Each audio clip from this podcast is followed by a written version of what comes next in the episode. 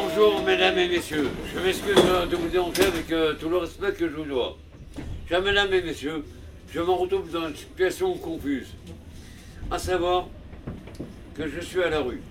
Cela nécessite à appeler le 115 et évidemment le centre d'hébergement, mon centre d'hébergement, si toutefois il y a une place. Sinon, on risque péril.